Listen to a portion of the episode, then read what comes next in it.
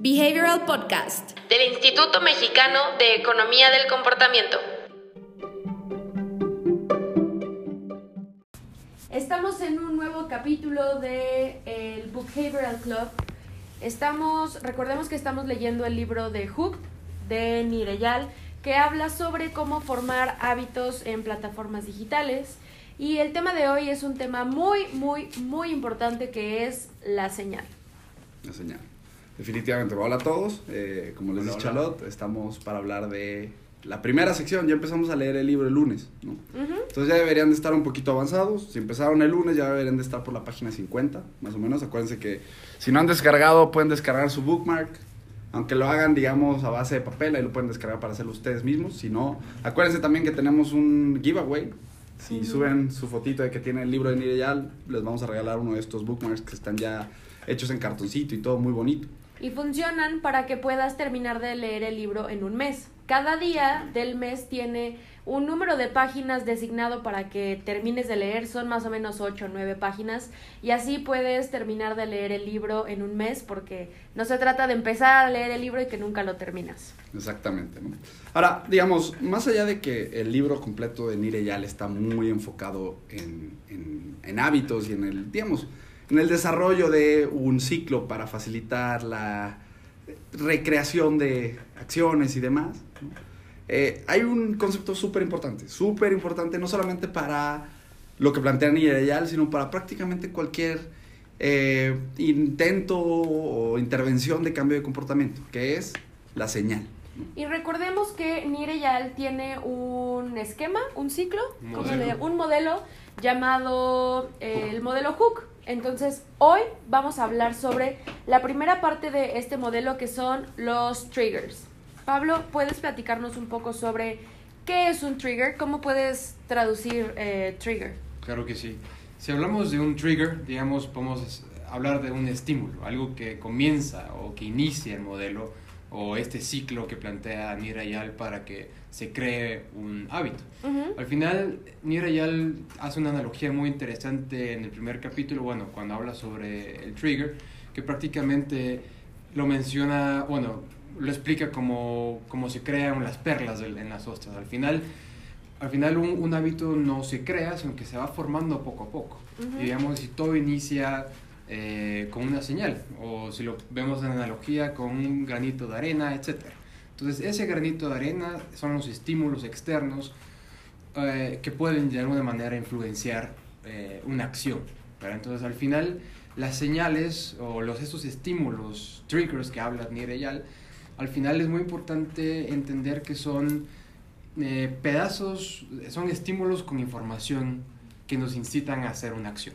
Exactamente, creo que eso es lo más importante, ¿no? Es decir, al final del día, la señal, más allá de verla como este tema esotérico de un mensaje subliminal, no tiene realmente que ver con eso, ¿no? Es decir, una parte muy fundamental de una señal es, es un indicativo de lo que se debe llevar a cabo. ¿no? Es decir, pensemos, y tenemos tipos de señales que son internas y externas, ¿no? Es decir, el hambre es una señal interna de nuestro cuerpo que al final del día, conforme vamos creciendo, aprendemos a interpretar como esta necesidad de alimentarnos. Exactamente. Pero al final del día, las señales tienen que tener ese, ese elemento que le diga a la persona qué es lo que tiene que hacer hacia adelante, ¿no? De lo contrario, la señal simplemente no es detectada como un estímulo que inicia todo lo necesario para llevar a cabo la acción, ¿no? Eh, entonces creo que esa es la parte muy, muy fuerte de esto, ¿no? Ahora, ¿qué pasa? Cualquier estímulo es una señal. Pues yo creo que sí, cualquier estímulo es una señal, pero hay señales que pasas por sentado, o sea, hay señales muy bajitas que posiblemente con la rapidez en la que vamos viviendo pasan desapercibidas, pero justamente en el libro eh, quiero hablar sobre los external triggers, o sea, las señales externas, porque como comentaba Emiliano, hay señales internas y hay señales externas, las internas es cuestiones como fisiológicas y algo que, que toca Nireyal también en las señales internas es más como si estoy aburrido es el trigger para sacar el celular, ¿no? Es esta picazón, este itch que él este menciona. itch, él menciona un itch, exactamente. Pero también hay señales externas que tienen distintas categorías. Una de esas categorías es que hay señales pagadas, llámese publicidad, estrategia de mercadotecnia, porque quieras o no, o sea, te despiertas, sales de tu casa y ya cuando sales está bombardeado de señales publicitarias y esos son eh, paid triggers. Son señales que alguien pagó, alguien dijo quiero que mi mensaje esté aquí y también es una señal. Después están las earned triggers. ¿Cómo, cómo podríamos decir earned? Como... Obtenidas, ¿no? Las que obtienes. Esas son como, no sé, si estás en Facebook y te sale un video, un, un meme, como que van llegando esas señales, no están pagadas, pero que te llegan.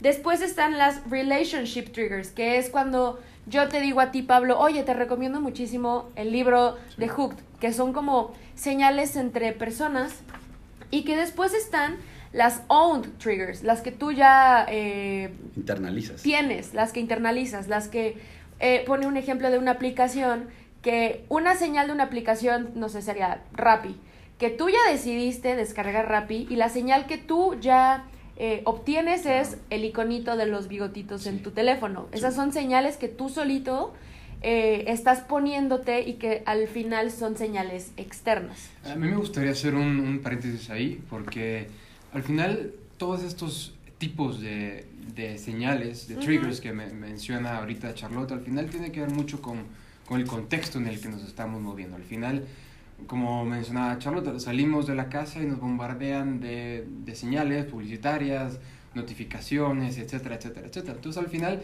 todas estas señales eh, externas tienen que ver mucho con cómo el contexto nos da esta información y cómo nosotros sensorialmente analizamos o bien percibimos estos estímulos para reaccionar o hacer algo.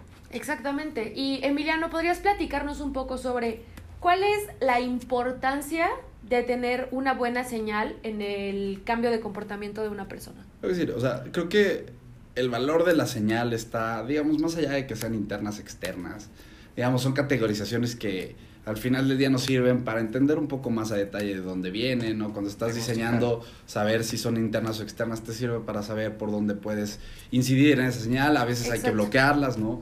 Es decir, lo interesante de la señal es que contiene un mensaje, o sea, más allá de la señal, el, la señal es el conducto, ¿saben? O sea, es decir, al final del día la señal es el elemento que te llama la atención para entonces poder trasladar un mensaje que normalmente ese mensaje busca generar cambio de comportamiento en las personas. Ahora, el cambio de comportamiento también aquí no lo tenemos que ver como el, ah, bueno, voy a cambiar y voy a empezar a generar ahorro, reciclaje y demás, ¿no? Es decir, el cambio de comportamiento que te va a dar una señal está más, más alimentada a una notificación, o sea, es decir, una notificación es una señal que contiene el mensaje implícito, ¿no?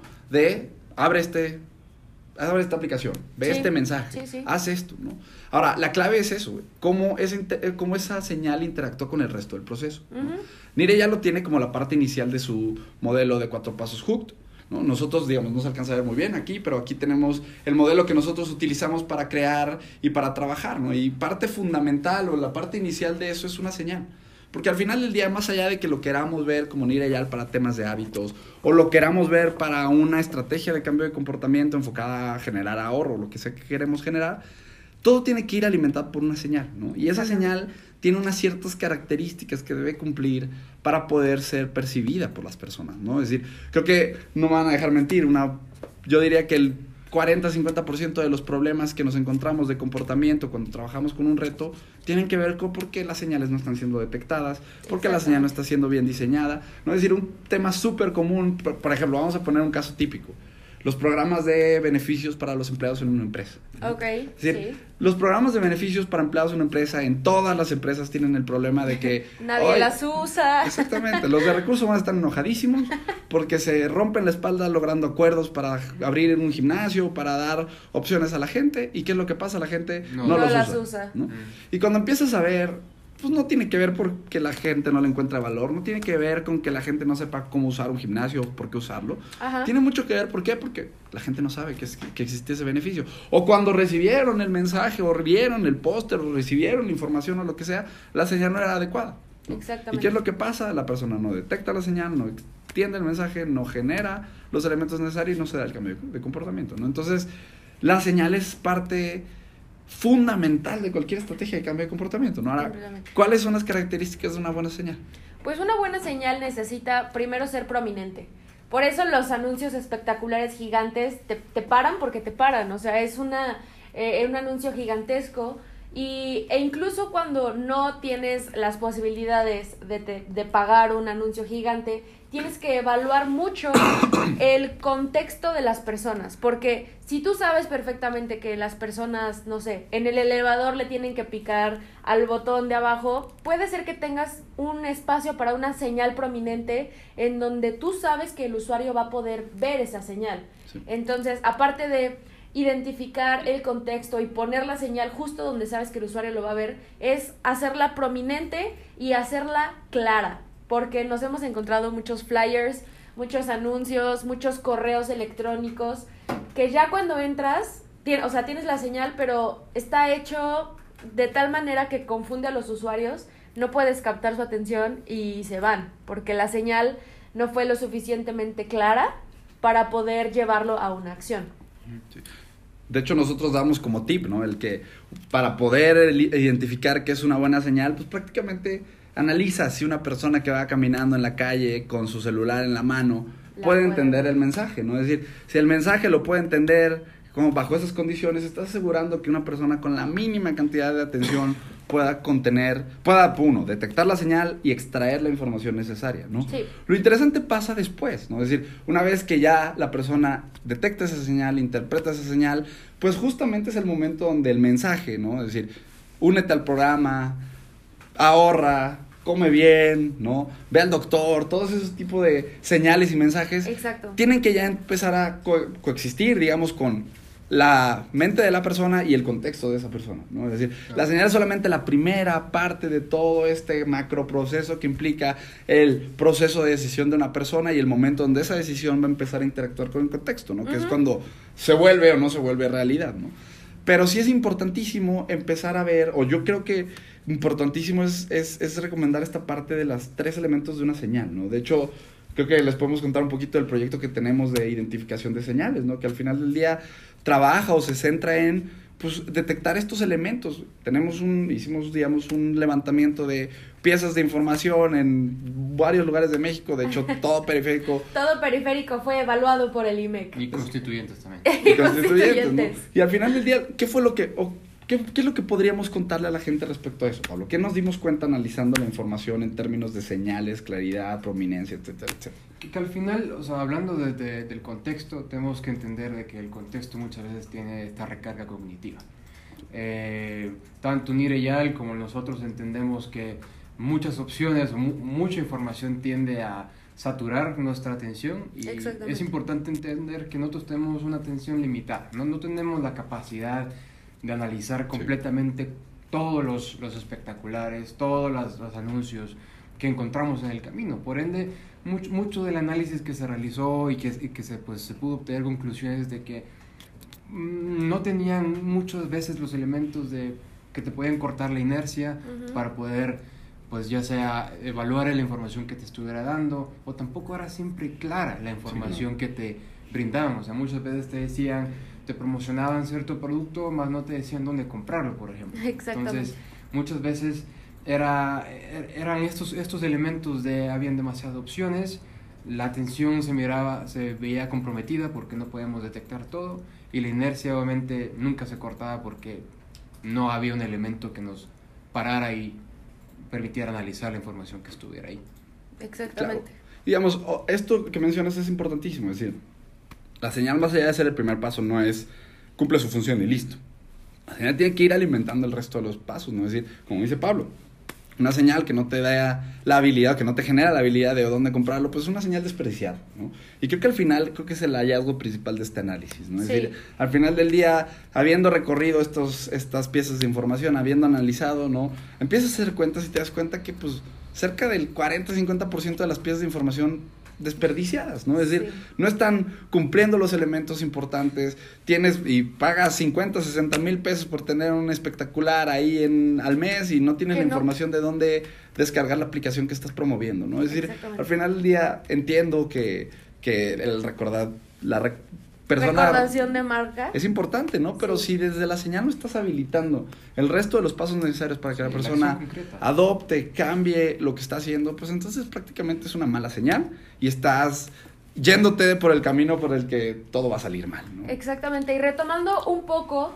eh, para cualquier cambio de comportamiento o para que las personas hagan una acción, el primer paso es la señal.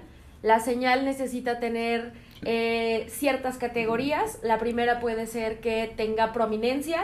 A esto nos referimos a que pues no pase desapercibida, como dice Emiliano, que si vas con tu celular la veas y eso eh, nos lleva al siguiente paso que es que corte la inercia. Cortar la inercia significa que puedas lograr con esa señal tan poderosa que tu usuario se detenga y diga, ay, a ver, ¿qué es esto? Y que comience a pasar a los siguientes pasos de los modelos que vamos a ir viendo en las siguientes transmisiones. Pero necesitamos entender que si tú quieres que alguien haga algo y no le das la señal correcta, jamás lo va a hacer y nada más estás gastando dinero como en cuestión de, de publicidad o como persona, eh, no sé si quieres que alguien recicle y no le estás diciendo, oye, recicla, y no le das los pasos siguientes para poder hacerlo, la gente no lo va a hacer. Entonces, ¿cuál es el último, la última característica de una buena señal? Claridad. La claridad. Al final la claridad, como mencionas, tiene que ser muy, muy claro los pasos que hay que tomar. O sea, y no solo los pasos, sino que también qué tan, qué tan relevante es esta señal para ti.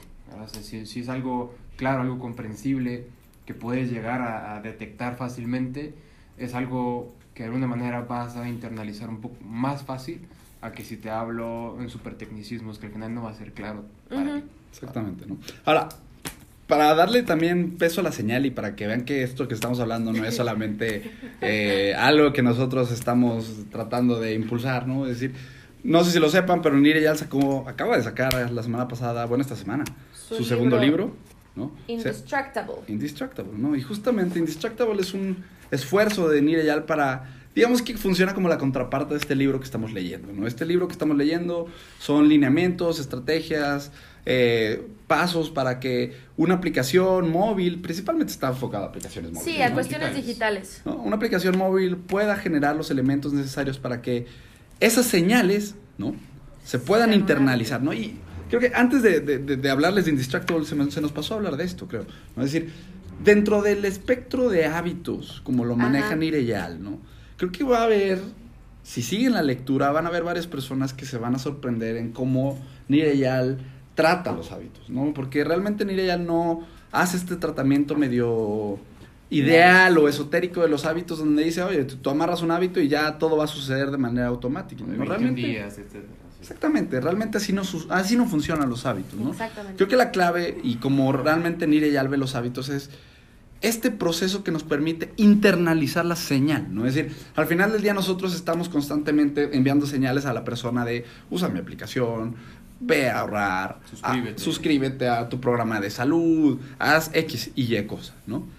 Ahora, el estar constantemente enviando esas señales es problemático porque cuesta dinero, cuesta esfuerzo, cuesta tiempo, saturas a la persona, ¿no? Es decir, al final del día hay muchos problemas de estar constantemente enviando señales, ¿no?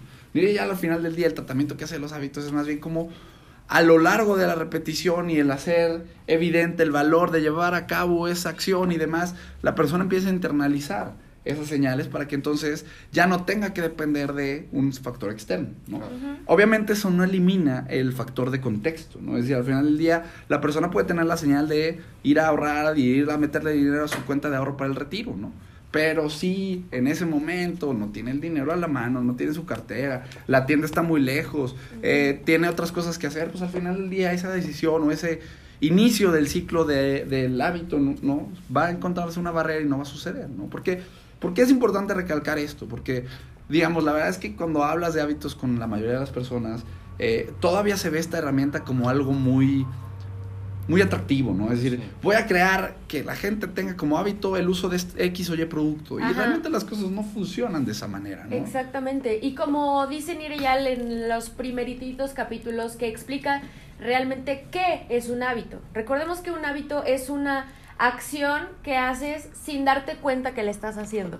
O sea, es algo que has repetido tantas veces que ya, ya lo haces como automáticamente. Entonces, si quieres generar un nuevo hábito, algo increíble que dice es que los primeros hábitos que quieres volver a tomar son los primeros que se te van a volver a ir, porque es algo que no has hecho constantemente y si quisieras empezar a tener un hábito nuevo, lo primero va a ser tener una señal que te diga, ah, sí, que tengo que tomarme mi medicina, pero si nunca ves la medicina, jamás te la vas a tomar. O si se te acaban las pastillas y ya no fuiste, bueno, jamás vas a poder volver a seguir con tu hábito saludable que quieres volver a generar, porque es algo que ya haces automáticamente. Entonces no vas a poder hacer algo automáticamente si no tienes la señal de, ah, sí es cierto, tengo que hacer esto. Y estas señales pueden ser que existan en el contexto o que tú solito las crees, o que, que las hagas, o que como persona de que hace servicios, que se lo puedas poner a tu usuario. Exactamente. ¿no?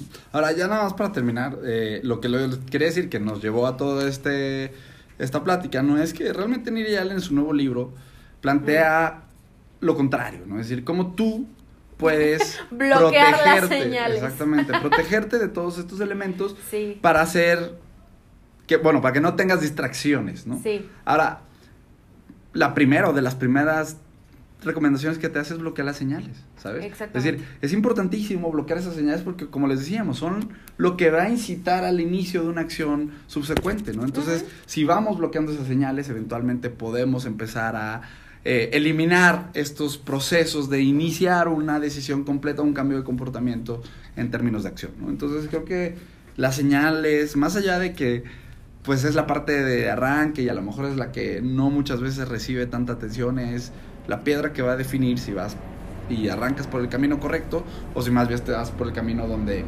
pues las cosas no van a salir bien. Exactamente. Y en la próxima transmisión que tendremos vamos a hablar sobre los costos de fricción, que ya es el siguiente paso. Si, yo, si tú ya diste una señal prominente, si la gente ya te hizo caso, bueno, ¿qué va a ser el paso siguiente? Y no sé si quieran comentar algo más. Pues más allá de lo del libro, ¿no? Este, en esta semana sacamos el martes, sacamos un nuevo, digamos, tomo de los programas académicos, ¿no? Empezamos un, a petición de la mayoría de las personas que visitaban nuestra página, ¿no? Empezamos a generar catálogos con los mejores programas académicos, tanto en Estados Unidos como en Reino Unido, como en el resto del mundo, ¿no?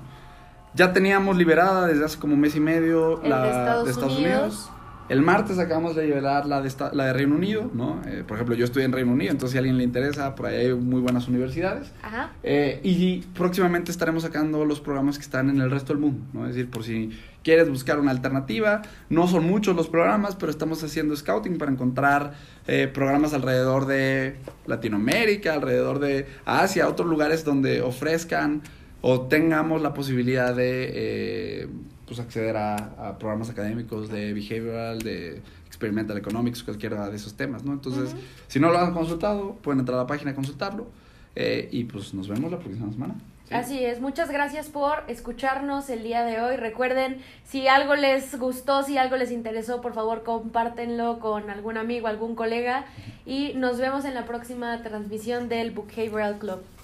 Bye. Bye.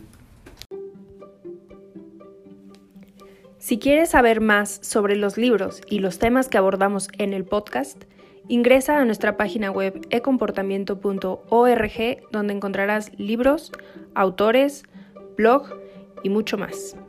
Encuéntranos en LinkedIn, YouTube y Facebook como Instituto Mexicano de Economía del Comportamiento, en Instagram como imec.mx o en Twitter como ecomportamiento.